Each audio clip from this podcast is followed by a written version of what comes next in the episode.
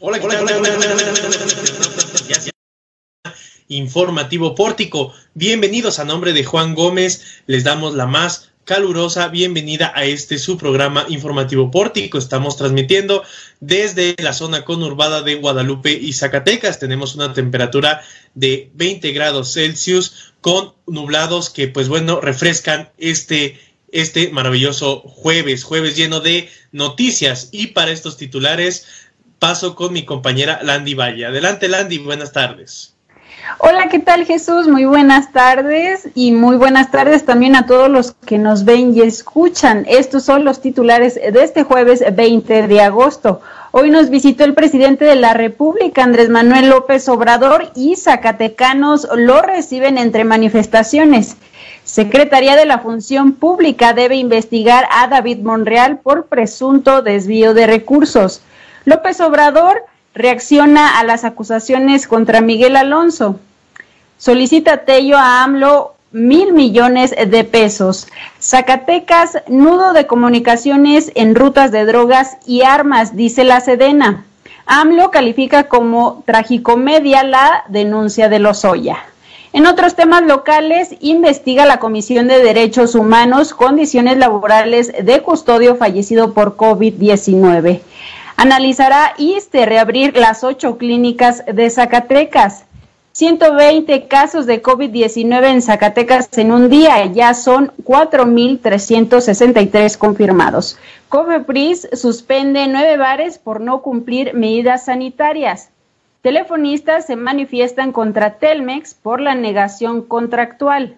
Hoy es jueves de colaboración con Federico Preapocheo, así que quédese en Informativo Pórtico. Ya lo escuchó usted, quédese en Informativo Pórtico porque tendremos la última información acerca de esta visita del presidente Andrés Manuel López Obrador. En un momento regresamos con Landy. Y bueno, y es que el presidente López Obrador llegó este jueves a territorio zacatecano y dio la conferencia mañanera desde la onceava zona militar ubicada en Guadalupe, Zacatecas. Pero no todo fue miel sobre hojuelas para el presidente, pues hubo manifestaciones a las afueras de esta zona militar. Por lo menos 100 personas se manifestaron afuera de este de este recinto militar aquí en el municipio de Guadalupe, de los cuales estaban divididos en dos contingentes, los que apoyaban la gestión del presidente Andrés Manuel López Obrador y los integrantes de diversas organizaciones en contra de la administración federal. Por un lado, las personas que apoyaban a López Obrador, tenían lonas con diversos mensajes de apoyo al presidente en los que daban la bienvenida al Estado y los que simplemente coreaban él es un honor estar con Obrador. En el mismo lado estaban las organizaciones institucionales en contra de la gestión del gobernador Alejandro Tello Cristerna.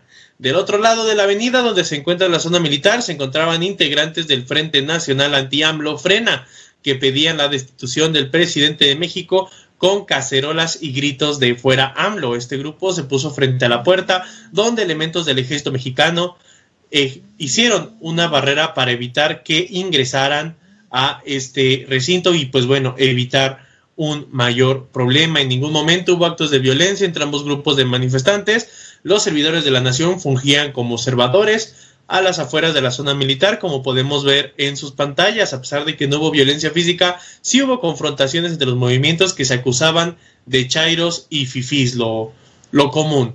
El presidente López Obrador abandonó las instalaciones militares pasadas las 9.30 de la mañana por la tercera puerta, que estaba libre de manifestantes. Aparentemente, parte del grupo que acompañaba al titular ejecutivo federal se acercó a los manifestantes para recibir una gran cantidad de carpetas en el que, pues bueno, los ciudadanos pedían distintas cosas al presidente de México este jueves en su visita. Después de, aquí, de su, de su conferencia mañanera en la zona militar, se dirigió a las instalaciones de seguridad alimentaria de México, en donde dio otro mensaje a la ciudadanía junto con el gobernador Alejandro Tello y el alcalde de Zacatecas, Ulises Mejía Aro. Y bueno, para más información acerca de esta visita del presidente López Obrador en Zacatecas después de, de pues todos estos meses que hemos estado confinados por la pandemia. Su última visita fue a Fresnillo el pasado 8 de marzo. Vamos con más información sobre esta visita con mi compañera Araceli Martínez. Adelante Araceli, buenas tardes. Hola Jesús, muy buenas tardes a todos los que ya nos escuchan amigos. Eh, así como lo comentas, desde muy temprano el presidente inició sus actividades desde Zacatecas y bueno, cabe recalcar que eh, entre entre la conferencia y la sesión de las, de las preguntas se tomaron temas que están en el ojo de millones de mexicanos y es el tema de la corrupción. Andrés Manuel fue cuestionado por dos casos que podrían generar información en Zacatecas y es que se habló sobre las presuntas acusaciones de desvío de recursos públicos por parte del coordinador general de ganadería, David Monreal que serían utilizados para la promoción política y el presidente solicitó a la Secretaría de la Función Pública investigue este caso. Vamos a ver lo que dijo. Investigar la Secretaría de la Función Pública si esto es eh, cierto. Eh, y yo he dicho ayer apenas, eh, sostuve, que no se va a permitir que se utilice dinero del presupuesto con propósitos electorales para ayudar a ningún partido y a ningún candidato. Y que además ya es delito grave el fraude electoral en cualquiera de sus expresiones.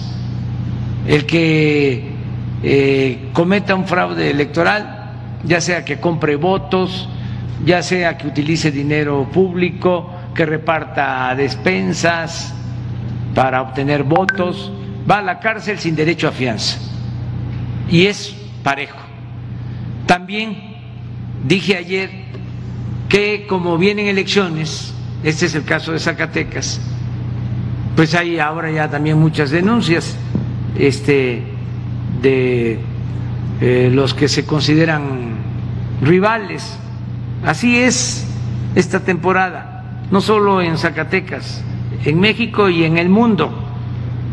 Cuando hay elecciones, cuando hay campañas, este, se calientan los ánimos. Y bueno, también aludió que se encienden las pasiones debido a que se aproximan las fechas electorales. Entonces, él recomienda la investigación por parte de la Secretaría de la Función Pública. Otro tema también que se, que se tocó y que es de corrupción fueron las denuncias que se han presentado ante la Fiscalía General de la República por presunta corrupción en la administración del exgobernador Miguel Alonso Reyes. Expresó que no es venganza, sino justicia. Este, si ya está presentada la denuncia. Lo presentó la senadora Soledad Luevano seguramente se le va a dar curso. Eso es un asunto de la Fiscalía. Nosotros no somos tapadera de nadie. No vamos a este, permitir la corrupción. Y tenemos nosotros eh, que gobernar con el ejemplo, que predicar con el ejemplo también fue funcionario de Fonatur. Sí, pero eran otros tiempos. Ahora, si hay una investigación, adelante. Sí. Eh, no es mi fuerte la venganza, lo he dicho muchas veces. Es justicia, no venganza. Pero que todo se este, dé a conocer y que la autoridad competente actúe. Muy bien, muchas gracias. Nos vemos mañana. Durante el mensaje del gobernador de Zacatecas, Alejandro Tello, solicitó al presidente Andrés Manuel López Obrador recursos económicos para la reactivación económica. Durante pidió la liberación de un mil millones de pesos que serán destinados a proyectos de infraestructura para bienestar, tanto en la derrama económica como en obras de carreteras, caminos y pavimentación de calles. Esto fue lo que dijo.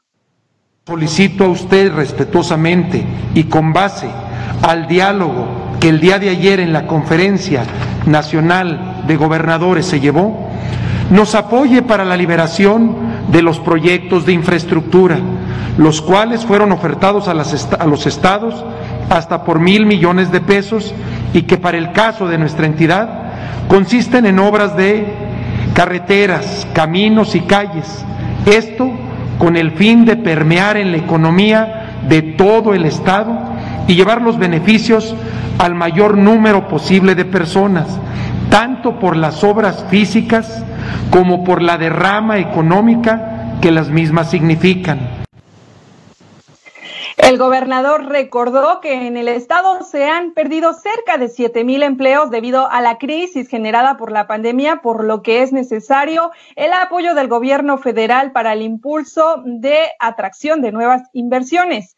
Por último, reconoció Andrés Manuel López Obrador por su compromiso con Zacatecas, así como con la Guardia Nacional y el personal médico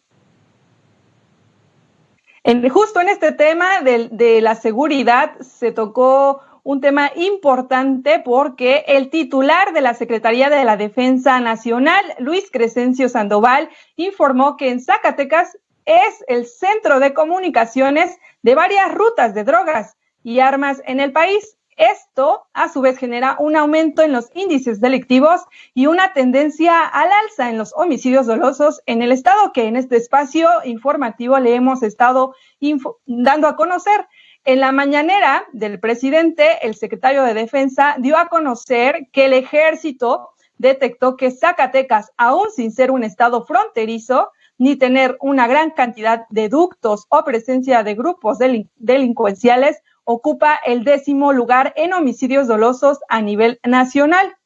Justo en este tema presentó este mapa que le estamos dando a conocer, el mapa del comportamiento en el tráfico de drogas, en el que es posible apreciar que las rutas del Golfo, del Pacífico y el centro convergen en Zacatecas hacia el norte y se usan para el transporte de armamento en sentido contrario.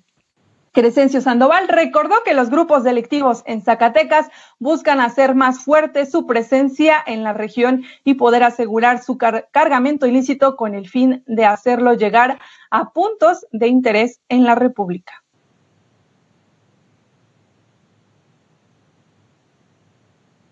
Así la información que se dio sobre el estado de Zacatecas, Jesús.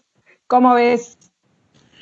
Pues así es como recibe el presidente López Obrador Zacatecas, eh, un problemas de delincuencia, problemas de salud. Somos uno de los seis estados en semáforo rojo todavía por la COVID-19. Y bueno, apuntando en esta visita de López Obrador, Portico MX lanzó una encuesta sobre qué opina usted de, eh, de esta visita que hizo el presidente López Obrador a Zacatecas. Aún continúa ahí en una reunión con autoridades del Estado. Los invitamos a participar en esta encuesta en Pórtico MX. ¿Cuál es el problema de Zacatecas al Manuel López Obrador, presidente de México, debe dar prioridad? Economía, reactivación de comercios, turismo y fuentes de trabajo, seguridad, presencia de cárteles en Zacatecas. Al presidente no le interesa apoyar a Zacatecas. O bien la pandemia, tema de salud, hospitales, atención médica y medicamentos. Los invitamos a que deje su reacción en esta encuesta y nos comente usted qué opina acerca de esta visita del presidente López Obrador a Zacatecas. Igualmente por este noticiero también déjenos su valiosa opinión acerca de esta visita presidencial este jueves 20 de agosto. Y bueno, en siguiendo con temas de salud, se, se originó información tanto en la Comisión de Derechos Humanos de Estado de Zacatecas como la resolución de un tema entre el Sindicato Nacional de Trabajadores de la Educación y el ISTE. Mi compañera Landy Valle tiene información sobre esto. Adelante, Landy. Gracias Jesús. Y bueno, pues comentarles que luego de que familiares de un custodio del sistema penitenciario del estado de Zacatecas realizaron una denuncia pública en contra de las autoridades por el fallecimiento de su padre a causa de COVID-19, la Comisión de Derechos Humanos del estado de Zacatecas ha iniciado una queja oficiosa en contra de esta institución. Este día tuvimos contacto con la presidenta de la Comisión de Derechos Humanos del estado de Zacatecas, María de la Luz Domínguez, y esto fue lo que nos dijo. La Comisión de Derechos Humanos ha iniciado una queja oficiosa en virtud de los hechos denunciados por parte de familiares de un custodio que acaba de fallecer a causa del COVID-19 y que reclaman que a pesar de tener más de 60 años, sigue desempeñando su función como personal de seguridad y custodia en el sistema penitenciario. En razón a esto, la Comisión de Derechos Humanos pues ya inició esta investigación. Precisó que se les está solicitando a las autoridades penitenciarias que informen de manera detallada en las condiciones que estuvo laborando el custodio, además de que se verifique si esta si éste había solicitado su jubilación con anterioridad como sus familiares lo señalan y de ser así, cuál fue el proceso y el por qué no se realizó dicha jubilación.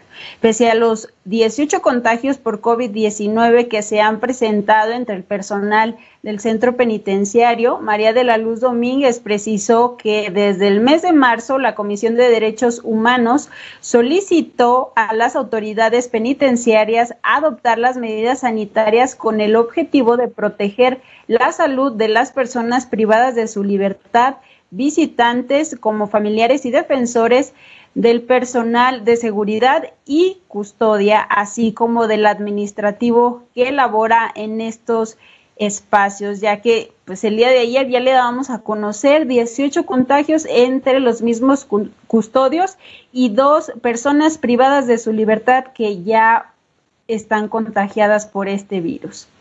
Y bueno, en otros temas también relacionados al sistema de salud, bueno, pues Soraya, Soraya Bañuelos de la Torre, secretaria general del Sindicato Nacional de Trabajadores de la Educación, sección 34, anunció los acuerdos a los que llegaron con directivos del ISTE después de llevar a cabo mesas de trabajo ante las exigencias que realizaron el pasado 7 de agosto en manifestación.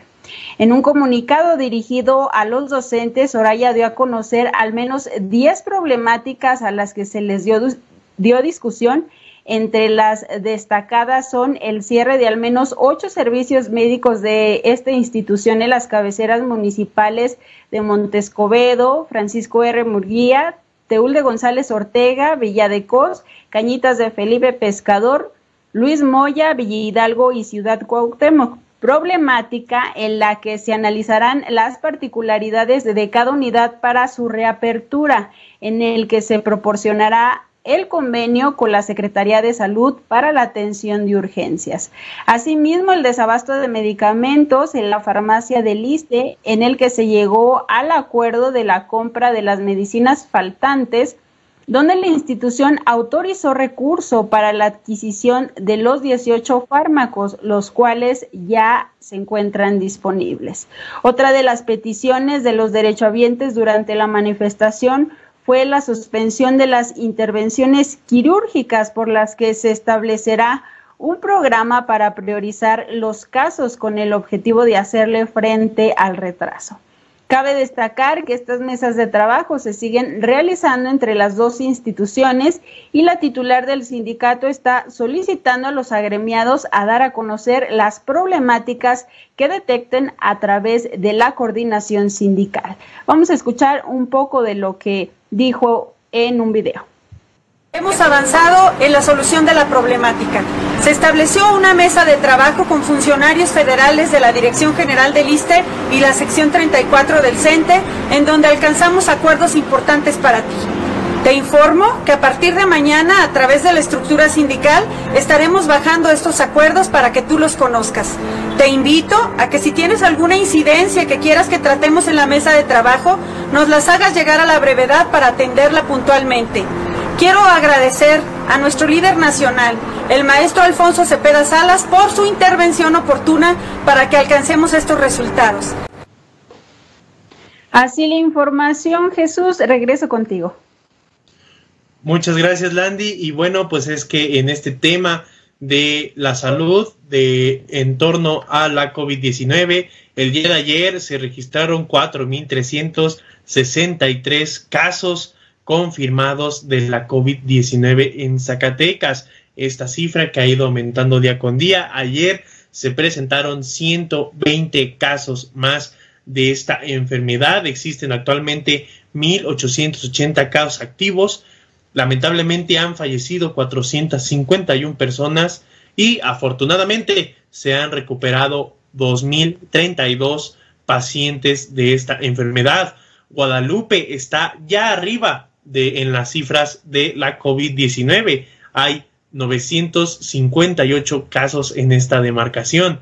Fresnillo tiene 933 y Zacatecas, que ha pues frenado un poco este número de contagios con 865. Río Grande, Calera, Sombrerete y Nochistlán ya superaron los 100 casos cada uno.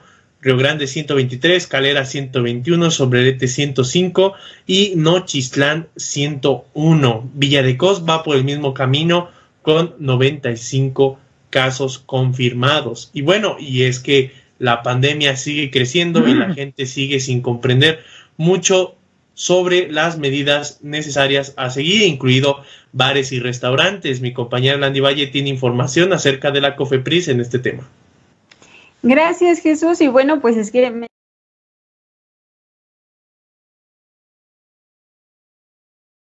al menos nueve bares en la jurisdicción sanitaria número uno por no cumplir las medidas sanitarias relacionadas al COVID-19. En entrevista para Pórtico MX, José Cruz Flores Jasso, coordinador de la jurisdicción número uno de la Comisión Federal para Protección contra Riesgos Sanitarios, la COFEPRIS, explicó que estos se han suspendido por presentar aglomeraciones Además, por no contar con un protocolo sanitario para los establecimientos y para la protección de su personal, como el uso de cubrebocas, guantes y filtros de entrada.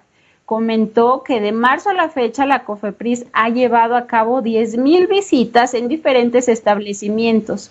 Estas, estas relacionadas al fomento sanitario, visitas de verificación, de comprobación, verificación COVID y generales.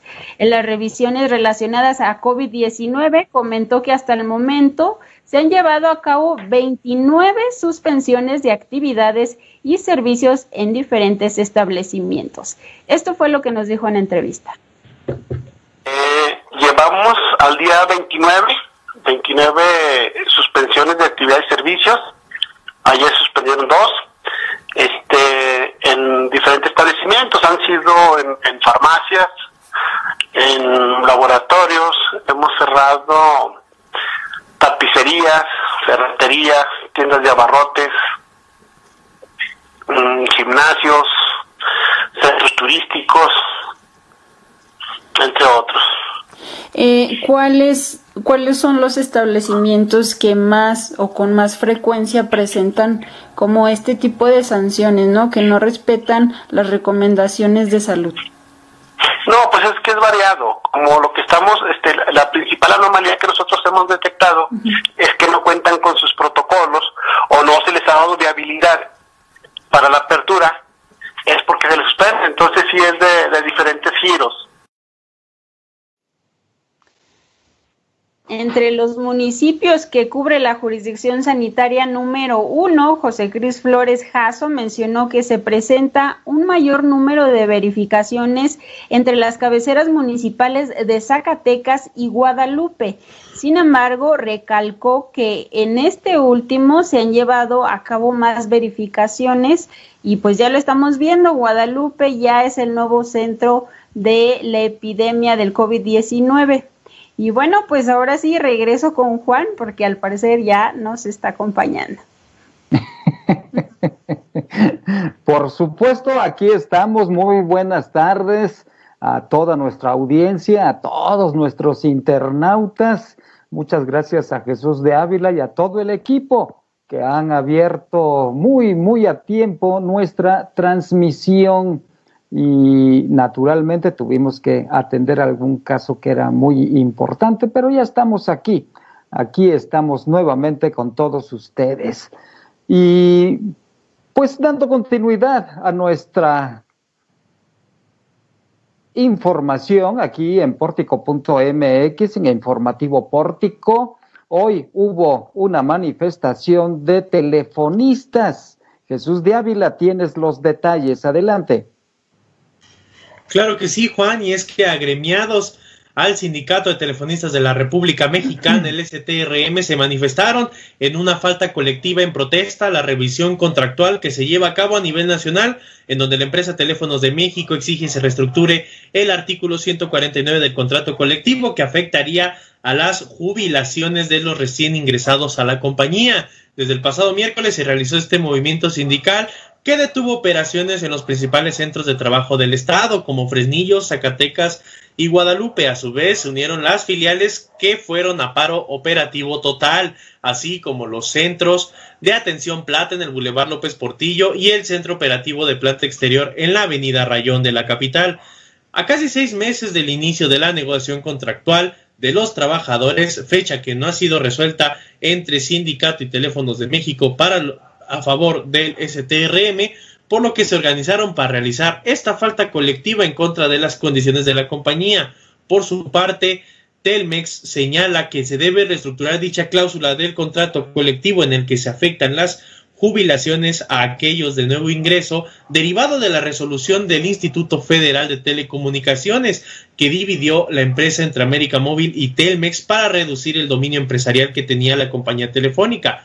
Sin embargo, los telefonistas manifestaron el desacuerdo con la compañía, que de rescindir en la exigencia de la reestructuración de la cláusula contractual, se tomarían otras medidas que podrían afectar tanto a los usuarios y habrá más faltas colectivas que pararían labores en las secciones del estado de Zacatecas hasta llegar a un estallamiento de huelga en caso de no llegar a un acuerdo. Esta, pues, esta, esta decisión, este aplazamiento a huelga estaría venciéndose dentro de dos semanas entre la primera y la segunda semana de septiembre, Juan. Caramba, pues empiezan a apretar ahí muy, muy fuerte los telefonistas, empiezan a presionar y es que, caramba, son presiones que se dan en el marco, en el contexto de una situación financiera muy crítica, Jesús, muy, muy difícil y, y la verdad yo creo que tiene que haber un cambio de estrategia por parte de algunos sindicatos porque, como se dice popularmente, el horno no está para bollos. Sí, parte de, lo que hace el sindicato de telefonistas es esta negociación anual del contrato para precisamente tanto empresa como sindicato aunar al bienestar de los trabajadores. Sin embargo, pues Telmex sigue bajo, bajo esta, esta decisión de que se deben de, de mover ahí artículos dentro del contrato en cuanto a situaciones económicas pues la IFT ya dijo que se debe separar y esto fue un golpe muy fuerte para la compañía de telecomunicaciones y es por eso que Telmex está pidiendo al sindicato, a los trabajadores que se, se mueva este artículo. Los trabajadores dicen que no porque afectan las prestaciones laborales propias de los telefonistas. Hijo, ahí, ahí se va a venir una situación muy especial, sobre todo también con la reforma laboral, y, se, y seguramente se va a entrar en una dinámica, en un proceso de cambio o de supresión de algunas cláusulas contractuales en distintos sindicatos, porque repito, el escenario económico, el, el escenario del país derivado de la pandemia es muy distinto. Escuchaba hace unos momentos un noticiero en donde en Alemania los obreros están dispuestos a trabajar solamente cuatro días a la semana y modificar el aspecto salarial para poderle darle continuidad y permanencia a la planta productiva alemana. naturalmente que son dos sociedades y dos mundos muy distintos, pero aquí en México tendremos también que adecuarnos al nuevo escenario económico y financiero del país. Voy ahora con Araceli Martínez, porque ha dado Araceli un panorama muy rico, muy interesante, de mucho contenido sobre la visita del presidente Andrés Manuel López Obrador en Zacatecas. Aquí se llevó a cabo la reunión de seguridad, de seguridad nacional, estuvo presente todo el aparato de seguridad del país encabezado por el secretario de la Defensa Nacional. Y hay algunos temas que a mí me han llamado particularmente la atención. Uno, pues naturalmente la restricción de los medios de comunicación locales a esta, a esta conferencia de prensa mañanera, Araceli. Y dos, las acusaciones puntuales en contra de dos zacatecanos, que ahorita vamos a retomar ese, ese tema. Tres, naturalmente, pues no escuchamos un apoyo específico en, en favor de Zacatecas, a pesar de que el gobernador eh, Alejandro Tello Cristerna hizo una demanda muy, muy puntual. No escuchamos la respuesta. Ara. Así es, Juan. Bueno, muy pocos periodistas locales acudieron a la conferencia matutina. el tema y, el orden de preguntas para los zacatecanos se dejó hasta el final de la mañanera. Por un momento pensé que no habría preguntas y cuestionamientos por parte de los zacatecanos al presidente Andrés Manuel López Obrador, pero sí, al final se retomaron estos temas que pudimos rescatar en este corte informativo. Y bueno, eh, por primero se habló del caso Lozoya, que está en tendencia en este momento en los, en, los medios informativos, por supuesto. Y una expresión que también ha sido muy, muy eh, comentada, abordada, tiene mucho tráfico en medios de comunicación desde la mañana y naturalmente en redes sociales, es una expresión del presidente de la República, Andrés Manuel López Obrador, quien dijo que los mexicanos están cansados de, tanta corrupción. Eh, Araceli, aquí se habló mucho de este tema, se le dedicó mucho, mucho tiempo. Así es, pues el caso Lozoya, debido a que ayer fue eh, que se filtró eh, la denuncia de hechos del exdirector de Pemex, Emilio Lozoya, en, redes sociales y en medios de comunicación. Por ahí de la tarde-noche comenzó a circular este documento de más de 60 páginas que ya circula desde ayer. Por eso, por esa misma cuestión, el presidente fue abordado sobre este tema al inicio y bueno, pues se habló que ya lo comenzó a leer, sin embargo, admitió que no ha terminado. Eh, señaló que la denuncia es auténtica pues no le pareció ser apócrifa debido a las reacciones que ya ha generado a quienes se les involucra. Al ser cuestionado sobre los señalamientos que hicieron mm, algunos de los involucrados que presuntamente señalan ser perseguidos, perseguidos políticamente por el gobierno, el mandatario les envió un mensaje a la vez que los invitó a que presenten su denuncia por, por daño moral si se sienten difamados. Eso fue lo que dijo sobre este caso.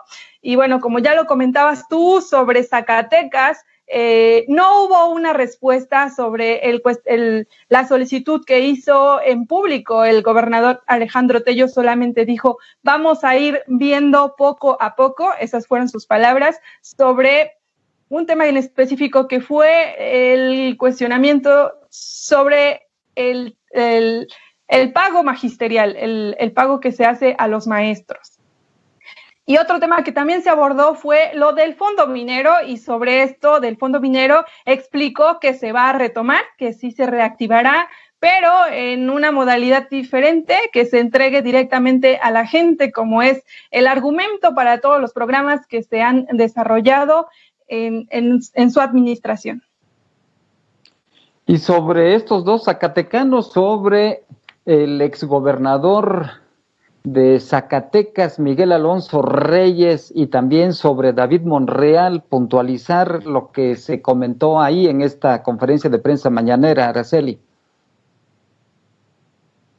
Bueno, se hicieron ahí algunos cuestionamientos, los reporteros zacatecanos hicieron cuestionamientos justo por las acusaciones o bueno, las los dichos que se han revelado sobre un presunto desvío de recursos públicos por parte del coordinador general de ganadería, David Monreal, que son utilizados para la promoción política. Y bueno, el presidente hizo la solicitud a la Secretaría de la Función Pública para que investigue. Y bueno, pues en este caso recordó que ya es un delito electoral que quien compre el, al pueblo o el voto del pueblo, entonces, pero también recordó que bueno, estos asuntos políticos que vienen en el proceso electoral, pues se encienden porque ya casi son las elecciones también en Zacatecas.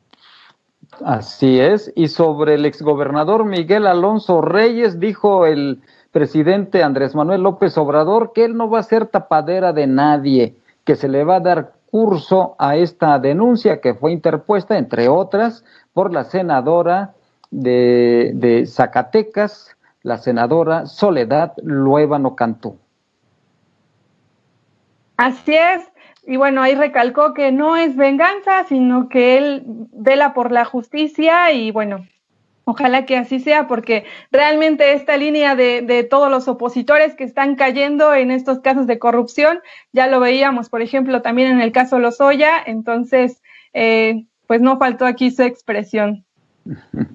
Esperemos que no solo sea circo, hay poco pan en el país y mucho circo en este momento y que en Zacatecas no solamente sea circo, sino que realmente se integre muy bien y se le dé cauce al, a la carpeta de investigación en contra del ex gobernador Miguel Alejandro, eh, Miguel, eh, al, Miguel Alonso Reyes. Miguel Alejandro Alonso Reyes, porque es un tema que, que aquí preocupa, que aquí ocupa, que está latente, por cierto. Araceli Internautas, ayer la senadora Giovanna Bañuelos de la Torre subió, publicó un tuit en su cuenta personal de, de, red social que había sostenido una reunión con el director de la unidad de inteligencia de la Secretaría de Hacienda para pedirle que se investigue a, mi, a, Miguel Alonso Reyes que no se deje esto solamente en la impunidad o solamente como un caso mediático. Está publicado ese, ese tuit de la senadora y en otras ocasiones también ha hecho uh, un exhorto, un punto de acuerdo en el Senado de la República para que se dé, para que la Fiscalía dé de seguimiento a, esta investigación, a esta integración de la denuncia interpuesta ahí. Es un tema muy, muy importante. Bueno, pues, pues ahí queda esta, esta visita del presidente Andrés Manuel López Obrador, que ha estado mm, en varias ocasiones aquí en Zacatecas, conoce muy bien el estado, tiene contacto y relación con muchos zacatecanos y, bueno, ya vimos también los pormenores de esta visita. Jesús de Ávila desde muy temprano hizo una transmisión en vivo en donde se dieron también manifestaciones en favor, pero también muchas manifestaciones en contra del presidente de la República en esta reunión que sostuvo en la undécima zona militar en Guadalupe, Zacatecas son los pormenores que usted puede ver aquí a través de nuestra plataforma digital. ¿Qué más tenemos de información nacional, Araceli?